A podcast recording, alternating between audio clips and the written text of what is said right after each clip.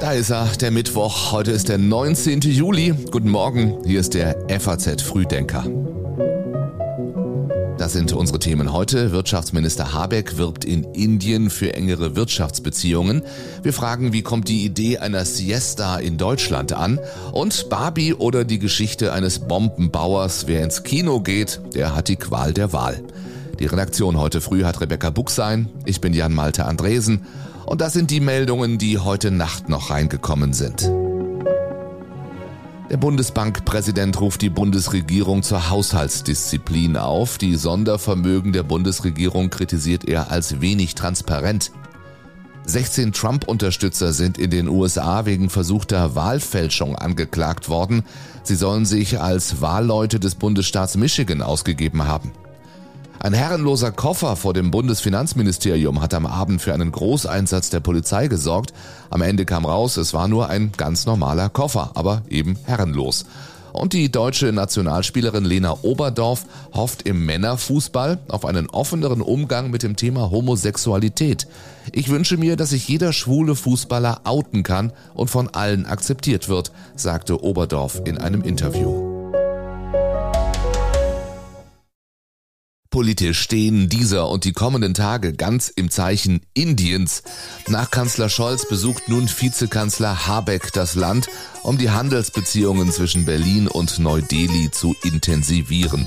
Heute beginnt der Wirtschaftsminister seine dreitägige Reise gemeinsam mit Wirtschaftsvertretern und Bundestagsabgeordneten. Indien war schon immer Partner ähm, für Deutschland und auch Partner für die Europäische Union. Aber diese Partnerschaft, die wollen wir weiter vertiefen und wollen wir weiter ausbauen sagte die Bundesaußenministerin im Frühjahr, als ihr indischer Amtskollege in Berlin war. Indien ist schon jetzt Deutschlands wichtigster Handelspartner in Süd- und Südostasien und die Bundesregierung hofft auf weitere deutsche Investitionen in dem aufstrebenden Land. Bereits jetzt haben sich rund 1800 deutsche Unternehmen vor Ort angesiedelt und Arbeitsplätze geschaffen. Der Kanzler hatte sich bei seinem Besuch in Indien zudem dafür ausgesprochen, in Indien IT-Fachkräfte anzuwerben. Auf faz.net fragen wir heute, wird Indien das neue China? Fest steht, während Chinas Wirtschaftsmotor stottert, wächst Indiens Wirtschaft, die immer mehr auf Exporte setzt, kräftig. Im vergangenen Jahr lag das Wachstum bei fast sieben Prozent und nach Prognosen des Internationalen Währungsfonds wird sich dieser Trend weiter fortsetzen. Und nochmal die Außenministerin, die ist auf Sommerreise durch Deutschland. In Frankfurt will Annalena Baerbock heute Vertreter der Deutschen Bank, der Commerzbank und der Hypovereinsbank treffen. Die Themen Formen der Klimafinanzierung und Herausforderungen der wachsenden asiatischen Märkte. Für Deutschland bleibt China Partner, Wettbewerber, systemischer Rivale.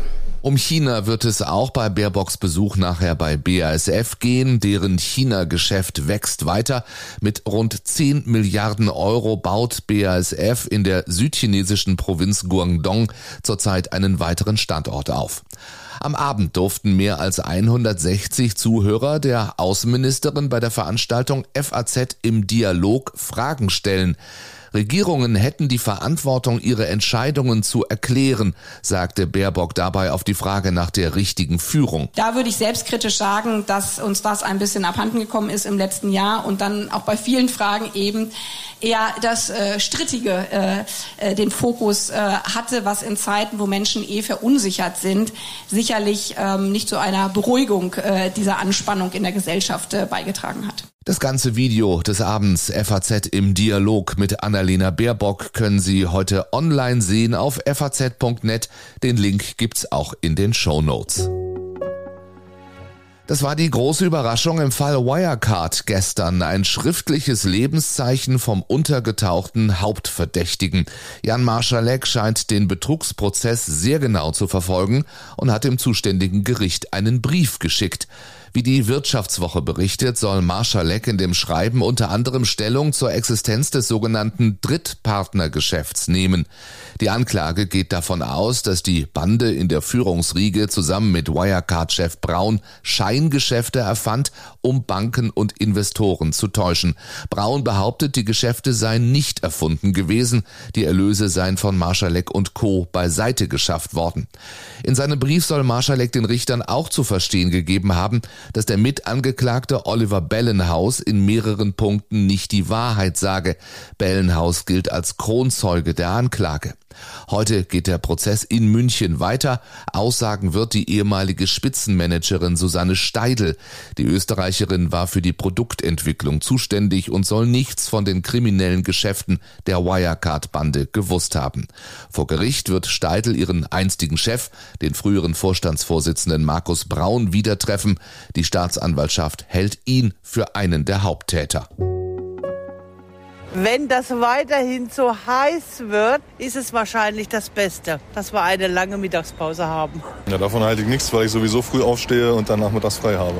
Naja, wenn es richtig heiß ist, dann ist es natürlich für den Körper viel besser, äh, nicht zu arbeiten und dann lieber nochmal arbeiten zu gehen, wenn die Temperaturen gesunken sind. Stimmen aus Deutschland zur Siesta-Idee, aufgebracht vom obersten deutschen Amtsarzt Johannes Niesen, der sagt, wenn die Sommer immer heißer werden, wäre es sinnvoll, eine Siesta Siesta einzuschieben, um dem Körper eine Pause zu gönnen? Ja, wir sind gefährdet einfach, weil äh, wir von außen so erhitzt werden, dass wir quasi, ich nenne es mal, angefiebert werden und erhöhte Körpertemperatur bekommen. Das kann bis zum Hitzekollaps gehen. Äh, das ist nicht nur Sonnenbrand, sondern das hat eben weitergehende Folgen und gerade kleine Kinder, Babys als auch ältere Menschen sind besonders gefährdet. Mit seinem Vorschlag hat Niesen eine breite Debatte entfacht. Gesundheitsminister Karl Lauterbach hält die Idee für keinen schlechten Vorschlag. Schlafmediziner können sich im wahrsten Sinne dafür erwärmen. Dafür hält sich die Begeisterung unter Arbeitgebern in Grenzen. Eine allgemeine Siesta hätte zum Beispiel für den Handel weitreichende Folgen. Heute früh lehnt auch der Verband der Familienunternehmer diese Idee ab. Mit Blick auf die Schulen hält der Präsident des Deutschen Lehrerverbands eine Siesta für überflüssig. Die meisten Schüler hätten ohnehin bereits Schulschluss, bevor es richtig heiß werde. Auch in Spanien, wo die Siesta zwischen 14 und 18 Uhr Tradition hat, will längst nicht jeder an dem Konzept festhalten. Nicht nur, weil viele Büros und Geschäfte über Klimaanlagen verfügen, sondern in erster Linie, weil sich die Arbeitszeit durch die Pause bis in den Abend hinein verlagert und und für viele Familien die Kinderbetreuung eine Herausforderung ist. Trotzdem hält Amtsarzt Niesen an seinem Vorschlag einer Siesta für deutsche Sommer fest. Sein Rat? Ja, früh morgens anfangen zu arbeiten ist oft leichter als mittags in der Hitze zu arbeiten. Das sollte man beherzigen und dann, wenn nach einer ein- bis zweistündigen Pause mittags dann auch weiterarbeiten. Ich glaube, da macht es Sinn, dann auch sich die Füße zu kühlen. Das ist im Homeoffice sicherlich gut möglich. Im Büro ist es ja leichter, wenn man da legere Kleidung auch trägt, äh, die einem dann hilft, mit den erhöhten Temperaturen umzugehen. Das sind so kleine Tipps, die wir empfehlen, wie man mit der Hitze umgehen soll. Da kommt großes und auch pinkes Kino auf uns zu. Wir schauen heute schon mal auf zwei Filmstarts, die unterschiedlicher nicht sein könnten. Da ist erst einmal Oppenheimer, ein Thriller über den Vater der Atombombe. Regisseur Christopher Nolan erzählt die Geschichte des Mannes, der maßgeblich an der Entwicklung der Atombombe mitarbeitete. Das ist ein Wettlauf gegen die Nazis. Und ich weiß, was das bedeutet sollten die Nazis eine Bombe haben. Im Interview mit der Frankfurter Allgemeinen Sonntagszeitung sagt Regisseur Nolan, von allen Geschichten, die mir je begegnet sind, bleiben bei Oppenheimer die für mich beunruhigendsten Fragen, von denen einige unmöglich zu beantworten sind, Fragen, die unsere Existenz definieren. Vier, drei, Truman fragt, was als nächstes passiert. Zwei, als nächstes. Eins absolutes Kontrastprogramm im anderen Kinosaal. Margot Robbie und Ryan Gosling sind Barbie und Ken.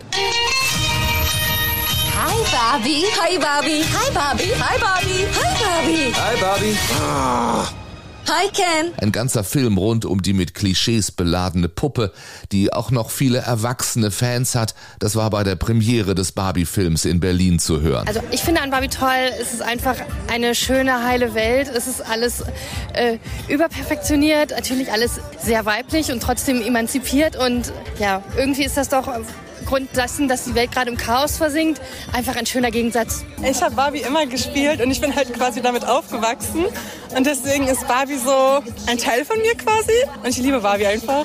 Jetzt also ein ganzer Barbie-Film mit so viel pinker Farbe, dass sie am Filmset zwischendurch auch schon mal ausgegangen sein soll. Es sind also zwei Filme, die so gar nichts miteinander zu tun haben. Twitter-Nutzer haben ihn dennoch oder gerade deswegen einen gemeinsamen Spaßnamen verpasst. Sie sprechen von Barbenheimer.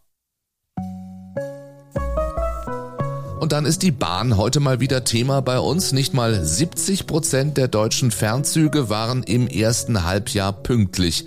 Das sieht in der Schweiz ganz anders aus. Dort steuert man auf eine Pünktlichkeitsquote von 100 Prozent zu.